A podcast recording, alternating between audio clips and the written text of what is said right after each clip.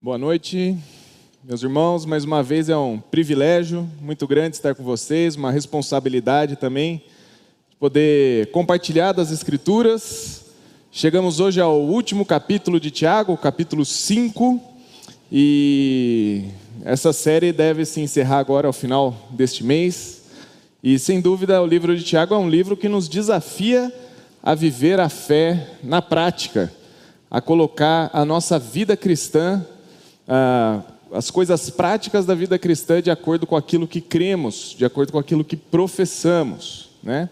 E a carta de Tiago traz esse caráter prático, né, do nosso viver, do nosso dia a dia, e uma mostrando que o cristão não deve ser uma pessoa que faça distinção entre o santo e o profano, mas que toda a vida do cristão deve ser dedicada ao Senhor. Certa vez escutei de um irmão que ele não sabia se no domingo era o dia que ele poderia ou deveria assistir futebol. É, se você torce para o Corinthians, com certeza não deveria assistir em nenhum momento, né, jogo desse time. Mas ele não sabia se deveria ou não assistir futebol domingo. E a minha pergunta para ele foi: Você assiste na quarta-feira? Não, sem problema. Quarta-feira. Você assiste na terça-feira? Não, sem problema. Sábado? Sem problema. O problema é no domingo. Domingo é o dia do Senhor. E aí eu fiquei pensando: será que todo dia, meu irmão, não é dia do Senhor? Quarta-feira não é dia para vivermos para o Senhor? Na terça não é dia para vivermos para o Senhor? Na segunda, sábado, enfim, todos os nossos dias são dias para o Senhor. Se o futebol é algo que te faz afastar do Senhor, ficar longe do Senhor, repense a respeito disso. Mas a princípio não há problema você assistir um jogo no domingo. Se for do Palmeiras, então, melhor ainda, né? Ou não, né? Ficar com raiva e decidir parar de assistir o jogo, né? É, a vida do cristão deve ser uma vida dedicada ao Senhor. Toda ela. E Tiago traz isso. A carta de Tiago já falou sobre o uso da língua. A nossa fala deve ser uma fala totalmente dedicada ao Senhor. Tiago também já falou sobre os nossos planos. Semana passada com o Vlá, o Vlá falou sobre isso. Os nossos planos devem ser planos que consideram o Senhor. Não são planos orgulhosos, são planos que consideram o Senhor. E hoje Tiago vai inaugurar esse capítulo falando sobre a questão das riquezas, das finanças, do dinheiro. Sem dúvida, falar de dinheiro numa igreja evangélica no Brasil pode arrepiar muitos dos que estão aqui. Talvez se você nos visita, você pode pensar, ih, já vem lá mais um pastor pedindo dinheiro para entregar aqui em cima do monte, não sei o quê. Não é esse o meu objetivo. O objetivo é mostrar o que as escrituras têm falado sobre a questão das finanças. Olhar para o que a Bíblia fala sobre a questão do dinheiro e moldar a nossa vida de acordo com o que, a, com o que as escrituras nos dizem. No capítulo 5 é quando Tiago vai ser mais explícito sobre a questão do dinheiro, de como lidar com as finanças.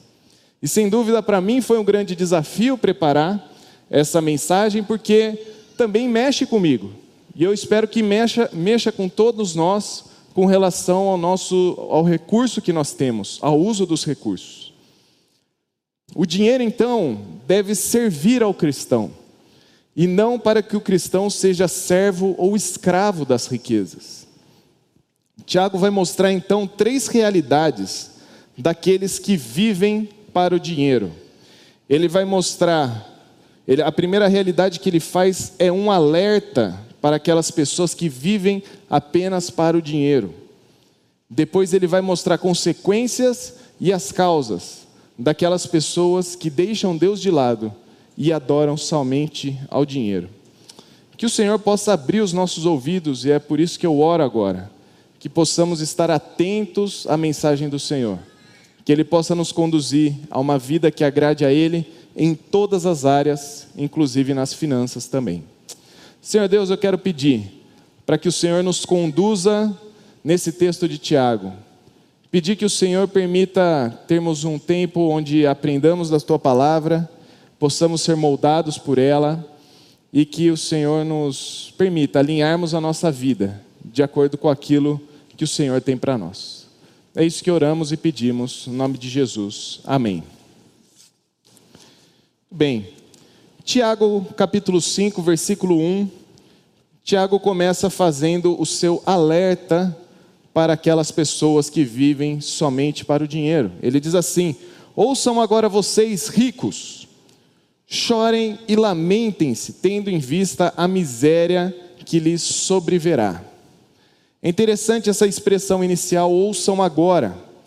Tiago, em toda a sua carta, ele vem falando, irmãos, irmãos, irmãos. E na sessão da semana passada, ele fala, ouçam agora vocês que fazem planos.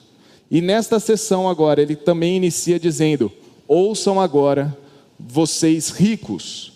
É um alerta, ele está chamando atenção. A estrutura que Tiago monta nessa, nessa passagem é uma estrutura muito semelhante à que os profetas do Antigo Testamento faziam. Os profetas do Antigo Testamento começavam com um alerta para o povo, depois mostravam as consequências e então mostravam as causas daquilo que estava acontecendo. Tiago também vai fazendo isso. Um exemplo um exemplo de um profeta do Antigo Testamento que faz isso é Amós. Amós faz um alerta para os ricos da sua época.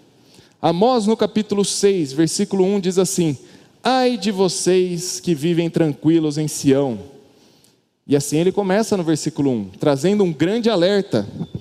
Depois ele vai dizer no, no versículo 3: Vocês estão atraindo o reinado do terror. Um alerta.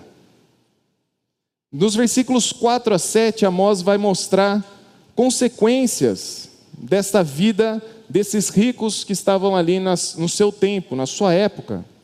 Ele diz: Vocês dormem em camas de marfim, comem do melhor cordeiro, bebem o melhor vinho, escutam a melhor música, mas estão alheios à realidade em volta de vocês. Então a consequência no final do versículo 7 é: vocês serão os primeiros a ir ao exílio. Os banquetes dos que vivem no ócio cessarão, acabarão.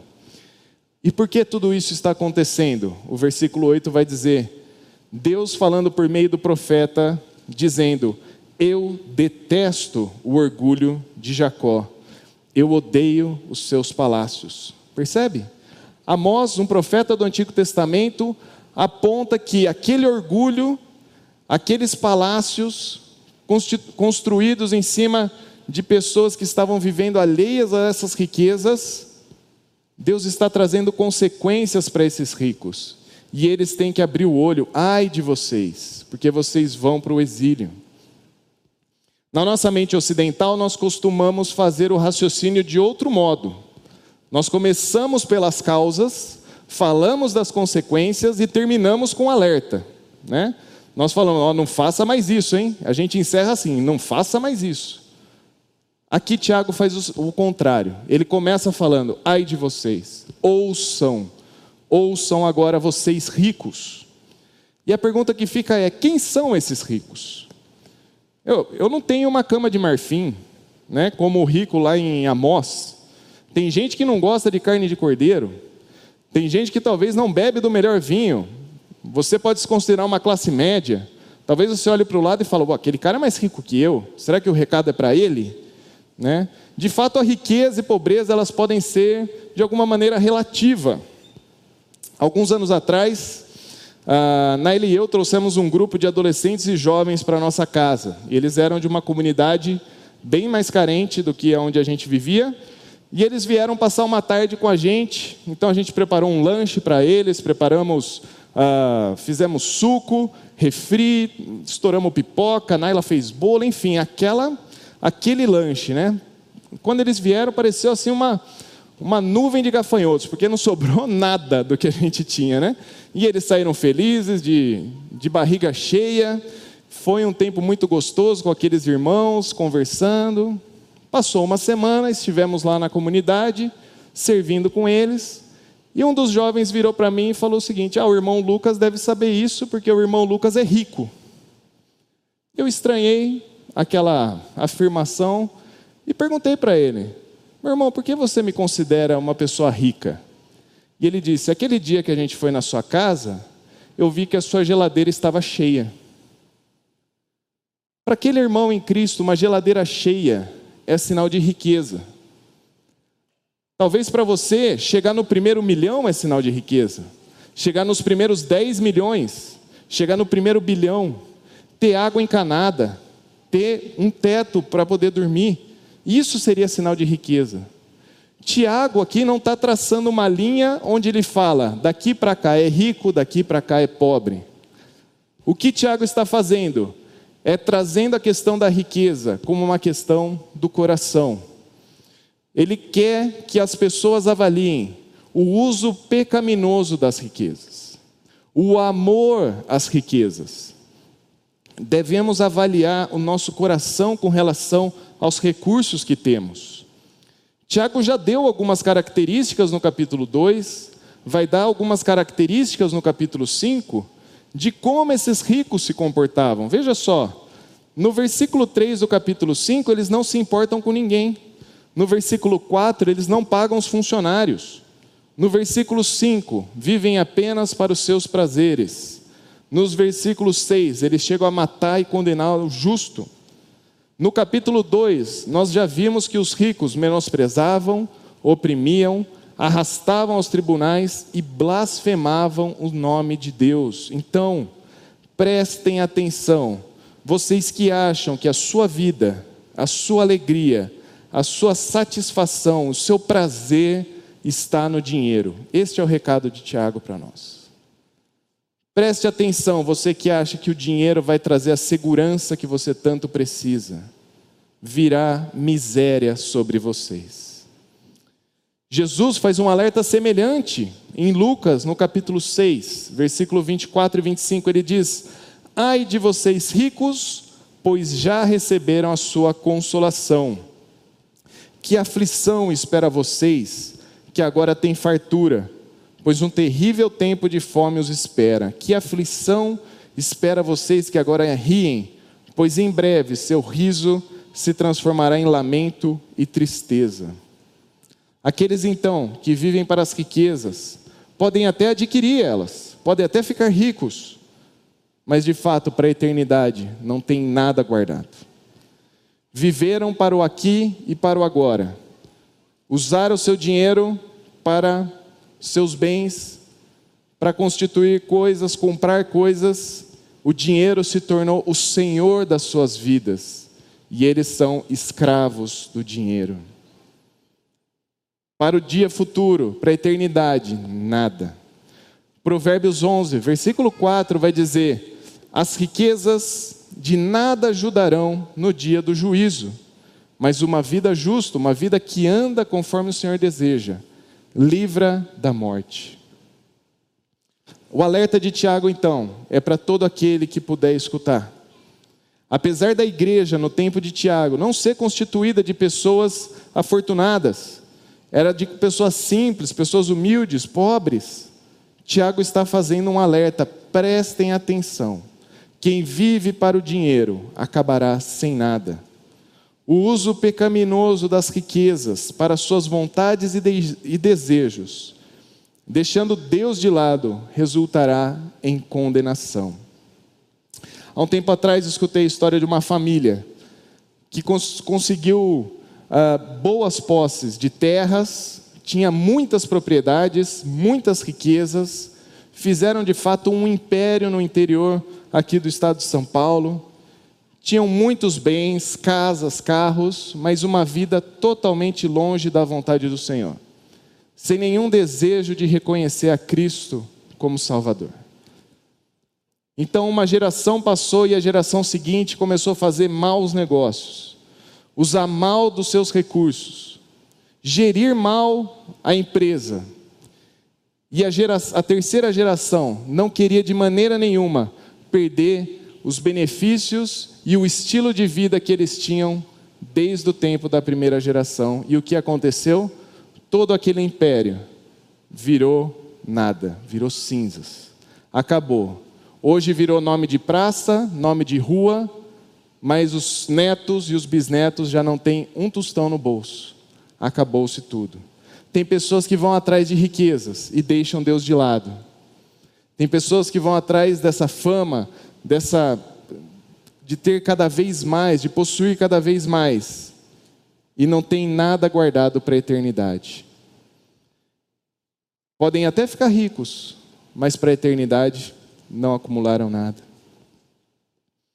É por isso que Tiago vai trazer a consequência daqueles que vivem apenas para as riquezas. É a segunda realidade que ele trata. Está no versículo 2 e 3 de Tiago, capítulo 5, e ele diz o seguinte: A riqueza de vocês apodreceu, as traças corroeram as suas roupas, o ouro e a prata de vocês enferrujaram, e a ferrugem deles testemunhará contra vocês, e como fogo devorará a carne. Vocês acumularam bens nesses últimos dias. Tiago está sendo enfático aqui.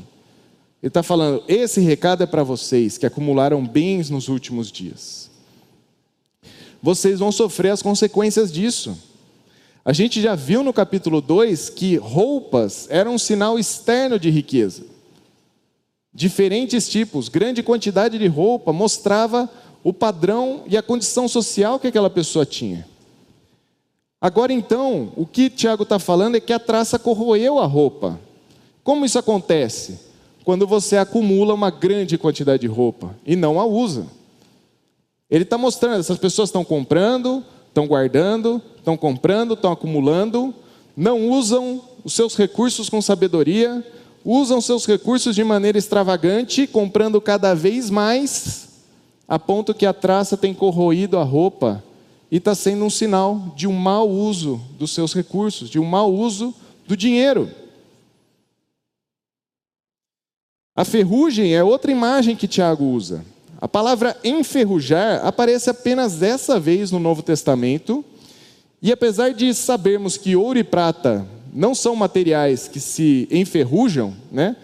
Também creio que Tiago sabia disso. A ideia ou a imagem que Tiago quer passar é que o ouro e a prata acumulado simplesmente para os seus prazeres terrenos, esse ouro e prata não tem valor eterno nenhum é como um material que foi corroído pela ferrugem, é como um material que vai ser desprezado.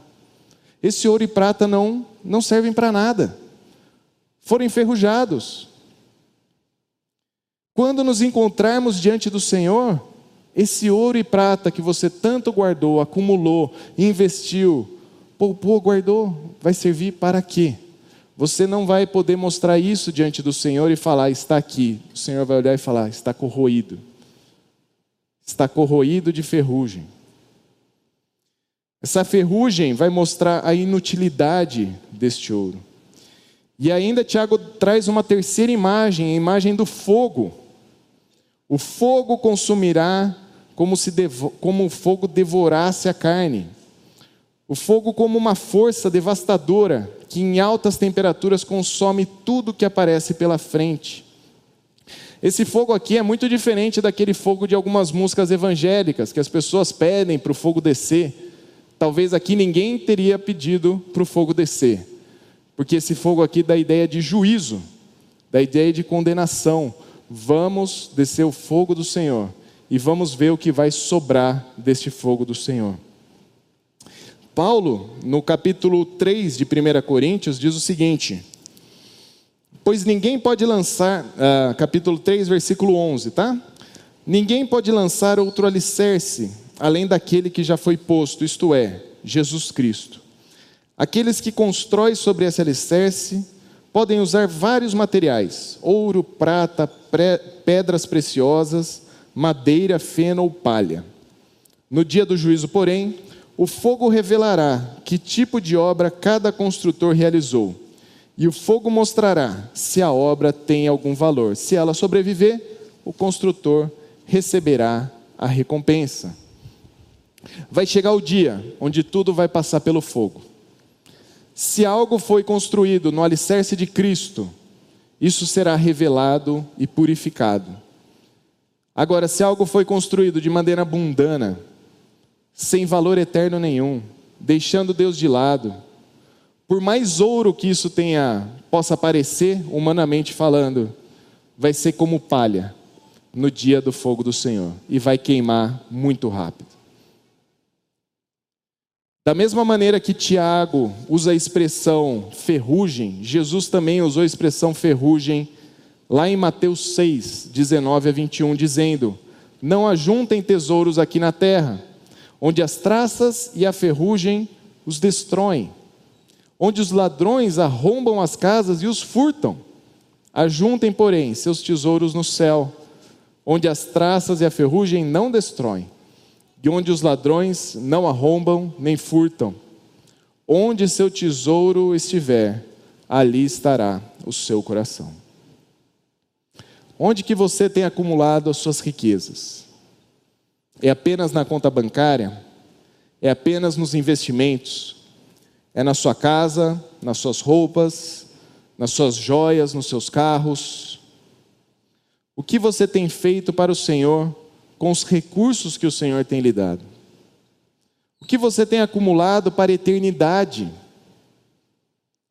Se você olhasse para tudo que construiu, tudo que você tem feito durante a sua vida, e chegasse o grande dia do Senhor, o que, que vai sobrar nesse dia?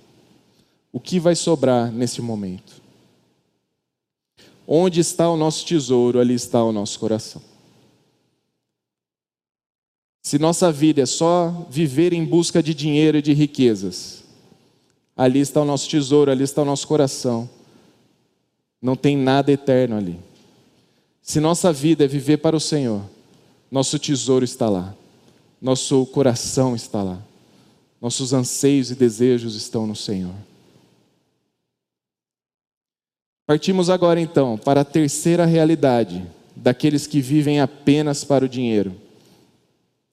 E essa realidade é a realidade da causa, a causa pela qual esses ricos estão sendo condenados. Veja o versículo 4 de Tiago, no capítulo 5, diz o seguinte: salário dos trabalhadores que ceifaram seus campos, e que por vocês foi retido com fraude, está clamando contra vocês o lamento dos ceifeiros chegou aos ouvidos do Senhor dos exércitos. Essa imagem do Senhor dos exércitos é uma imagem muito presente no Antigo Testamento também. A ideia aqui é o Deus que luta as nossas batalhas. É o Deus que tem um exército melhor, maior, mais bem preparado do que qualquer exército humano.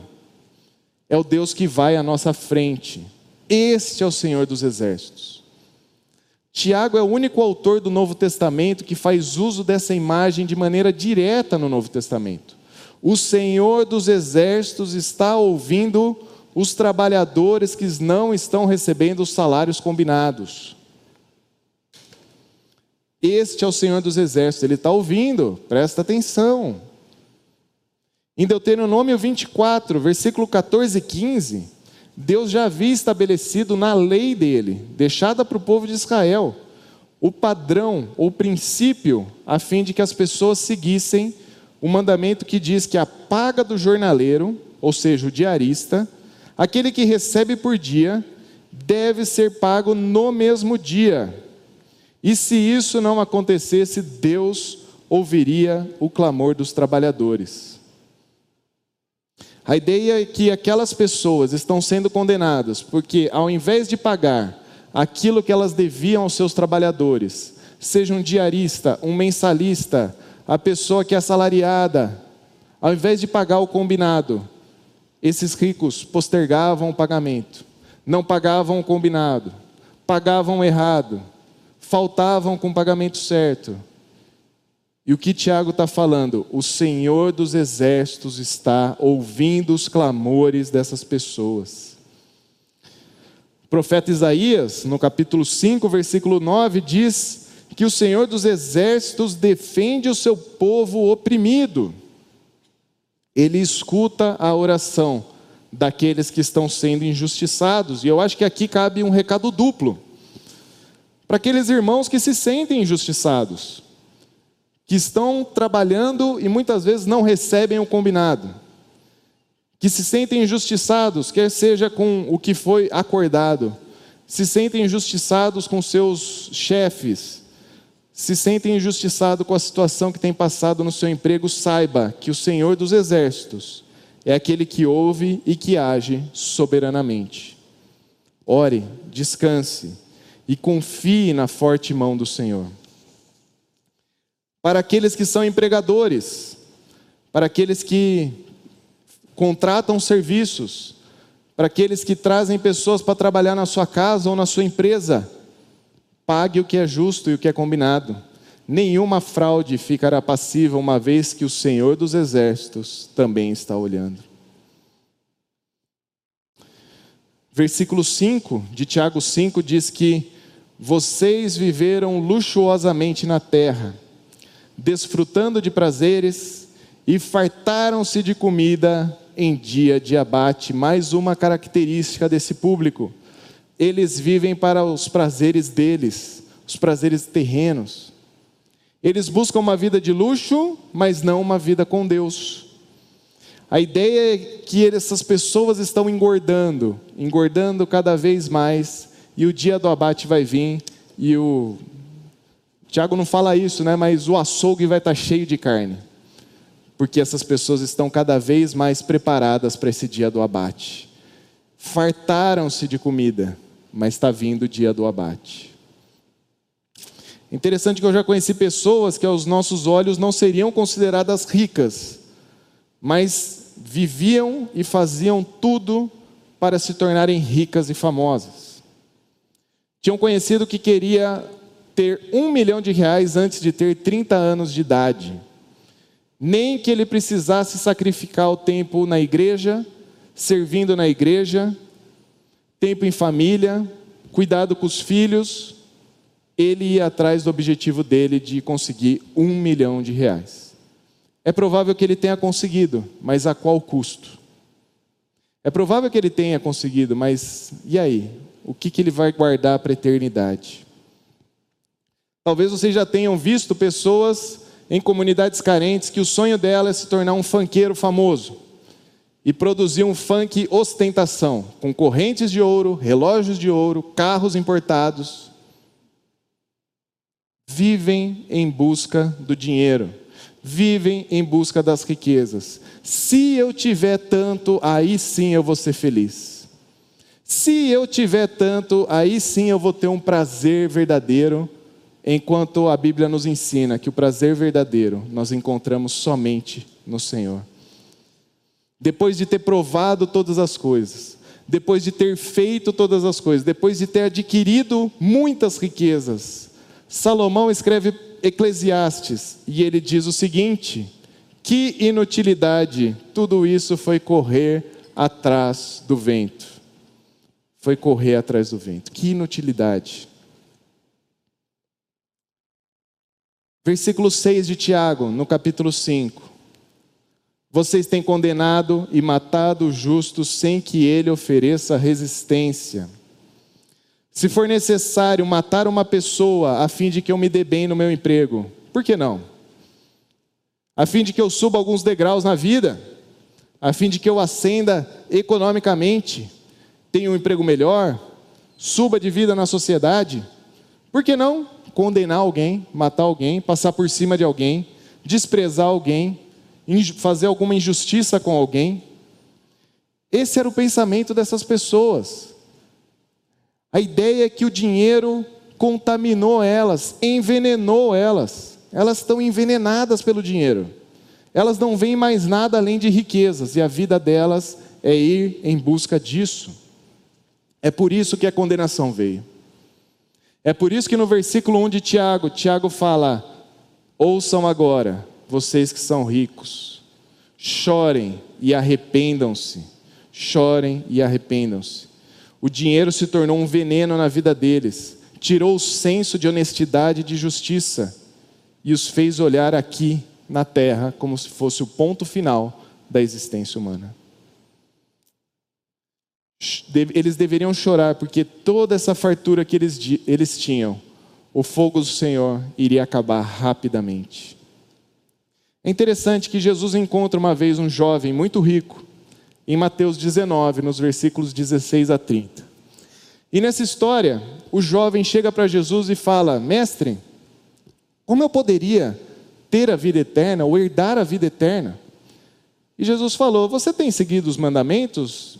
E com uma certa arrogância, aquele jovem diz: Obedeço a todos, desde criancinha.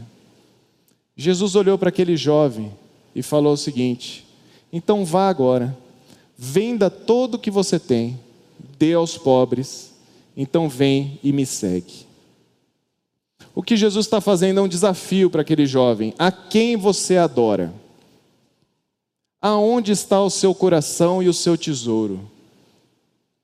Você adora a mim ou você adora as riquezas? É isso que Jesus está falando. A quem você tem adorado? E o texto diz que aquele jovem foi embora porque ele tinha muitas riquezas. Aquele jovem escolheu a quem ele ia adorar. Ele não ia adorar Jesus, ele ia adorar o dinheiro dele. Jesus está fazendo um desafio para nós também. A quem nós adoramos? A Ele, ao Senhor, ao Senhor dos exércitos, ou às riquezas, ao dinheiro? Eu não tenho dúvida, meus irmãos, que tanto os ricos quanto os pobres precisam de uma coisa: da salvação em Cristo Jesus. Muitos ricos confiam em suas riquezas e é por isso que não creem em Cristo, porque acham que as suas riquezas garantem a salvação deles. Mal sabem eles que essa riqueza vai acabar e para a eternidade não tem nada. Não vão ter nada acumulado para a eternidade, porque viveram para o aqui e para o agora. Não vão ter nada para o futuro. Muitos pobres acham que o dia que eles tiverem muita riqueza, eles estarão salvos. Eles devem chorar também e se arrepender, porque somente em Cristo nós temos a salvação. Onde está a sua confiança? É na poupança? É nos investimentos? Ou é no Senhor? Veja bem, eu não estou dizendo para a gente sair daqui e fazer um voto de pobreza, ou para você deixar tudo que você tem aqui na frente. Não é esse o meu desafio e nem muito menos o que Tiago está falando para a gente fazer. O ponto aqui é a quem você adora, a quem você serve, a quem você se dedica, aonde você tem acumulado. Para concluir essa mensagem, então, meus irmãos, Tiago nos deixa esse alerta, nos mostra consequências, mostra a causa do mal existente da gente amar as riquezas, viver para elas e não viver para Deus. E eu queria fazer uma pergunta, deixar essa pergunta para a gente fazer algumas considerações. Você já se perguntou por que Deus tem te dado os recursos que você tem hoje? Você já se perguntou porque Deus tem te dado os recursos que você tem hoje. Os recursos que nós temos hoje devem servir a nós e não ser os nossos senhores. Nós devemos usar o dinheiro e adorar a Deus, e não usar o Senhor e adorar o dinheiro. Pensando no que Tiago fala, alguns desafios ficam para nós. O primeiro é que devemos pagar corretamente nossos empregados, mensalistas, diaristas, salariados e etc., da mesma maneira e de maneira justa, conforme acertado. Podemos orar ao Senhor pedindo que, se a gente foi injusto com alguém, que a gente corrija as nossas atitudes, que a gente acerte as nossas vidas e as contas. Isso é sinal de verdadeiro arrependimento. Além disso, devemos considerar que o nosso prazer, o nosso deleite deve estar no Senhor e não em compras, comidas ou roupas e passeios. Tem pessoas que não se sentem felizes se não irem no shopping comprar alguma coisa. Elas não vão se sentir, não vão ter prazer na vida se não poder entrar numa loja e comprar um sapato. Gente, nosso prazer e nosso deleite deve estar no Senhor. Devemos aprender a nos satisfazer no Senhor e estar contente no que o Senhor já tem nos dado. Outro desafio que Tiago deixa para nós é que devemos acumular tesouros no céu, servir ao Senhor, dedicar-se a Ele, aprender do Senhor. Buscar no Senhor sabedoria de como usar os nossos recursos para a glória dele. Se você é dono de uma empresa, você deve usar a sua empresa para glorificar a Deus com ela. Os seus lucros devem ser usados para a glória do Senhor. Sua empresa deve ter como foco gerar transformação de vidas. Os valores do reino devem ser vistos pelos seus funcionários pelos seus fornecedores, pelos seus clientes. Se você é funcionário, você deve honrar o Senhor com seus compromissos, testemunhar de Cristo para as pessoas que estão ao seu redor no trabalho. Viver como alguém que vive para o Senhor e não para uma autopromoção ou para subir apenas de cargo ou apenas para ter mais dinheiro, mas a sua vida é para viver para o Senhor. Se você está desempregado, saiba que o nosso prazer não está no emprego, mas no Senhor. Dedique seu tempo em buscá-lo. Seja satisfeito com as provisões que o Senhor pode te dar em meio a essas dificuldades. E aproveite o tempo para acumular os tesouros no céu. E de maneira geral, todos nós devemos aproveitar o tempo que nós temos para acumular tesouros eternos. Mais um desafio. Pense nas suas compras, viagens, restaurantes, comidas, gastos, investimentos. Pense se eles têm honrado ao Senhor. Não apenas para satisfazer suas vontades e desejos egoístas. Pense em usar os seus recursos para a glória do Senhor. E veja bem, não há problema nenhum em comprar, ir em restaurantes, viajar e etc. Mas sonde o seu coração você está usando o seu dinheiro apenas para se mostrar superior a alguém? Para orgulhosamente expor os seus ganhos? Você está demonstrando que o dinheiro reina sobre a sua vida ou que é o Senhor que reina sobre a sua vida? Alguns anos atrás conheci um fazendeiro e ele tinha muitas terras e uma produção agrícola que batia recorde atrás de recorde. E ele é um cristão muito sério muito dedicado ao Senhor. E ele fazia algo muito interessante, que ele usava dos lucros que ele tinha para sustentar centenas de missionários. Além disso, ele tratava os seus funcionários com muito respeito, fazia devocional com os seus funcionários, sempre trazia uma mensagem de esperança para aquelas pessoas que trabalhavam para ele. Ele ajudava em diversos projetos evangelísticos na cidade e mantinha esses projetos. Ele tinha um belo carro, ele tinha uma bela casa, mas ele sabia que as bênçãos que o Senhor estava dando para ele era para ele poder abençoar outras pessoas. Os recursos que vinha para ele era para ele usar para outras pessoas também. Você já se perguntou o porquê que Deus tem dado a quantidade de recursos que você tem hoje? Você já se perguntou por que Deus tem te dado a quantidade de recursos que você tem hoje? Talvez você olhe para os outros e pense: eu acho que eu tenho pouco. A atitude correta seria você se contentar em Deus e dizer: Eu tenho o suficiente para mim, que é tu, Senhor. Você pode viver em busca de cada vez mais dinheiro, ou você pode viver em busca do Senhor, de conhecer mais e mais desse Deus. Você pode passar em cima de pessoas para ter mais recursos, ou você pode usar o dinheiro que você tem para demonstrar amor pelas pessoas. Que ao olhar para o alerta de Tiago, as consequências, as causas da realidade de servir e adorar as riquezas, isso seja um alerta para nós também. Que a gente possa servir e adorar a Deus somente com os nossos recursos e que eles sejam usados para a honra e para a glória do Senhor. Eu queria deixar um desafio para esta semana. São alguns textos que estão aqui de Provérbios. E Provérbios fala muito sobre um uso sábio dos recursos financeiros. O meu desafio seria uma tarefa que você pode fazer em família, inclusive. Ler esses textos e olhar para eles como algo que o Senhor está falando para você. Como corrigir a sua vida para que os recursos que você tem sejam usados para a glória do Senhor. Uso sábio das finanças. Uso sábio daquilo que o Senhor já tem te dado. E reflitam, por que, que o Senhor tem te dado o que Ele tem te dado hoje? De fato, deve ser usado para a glória dEle. Vamos orar, meus irmãos?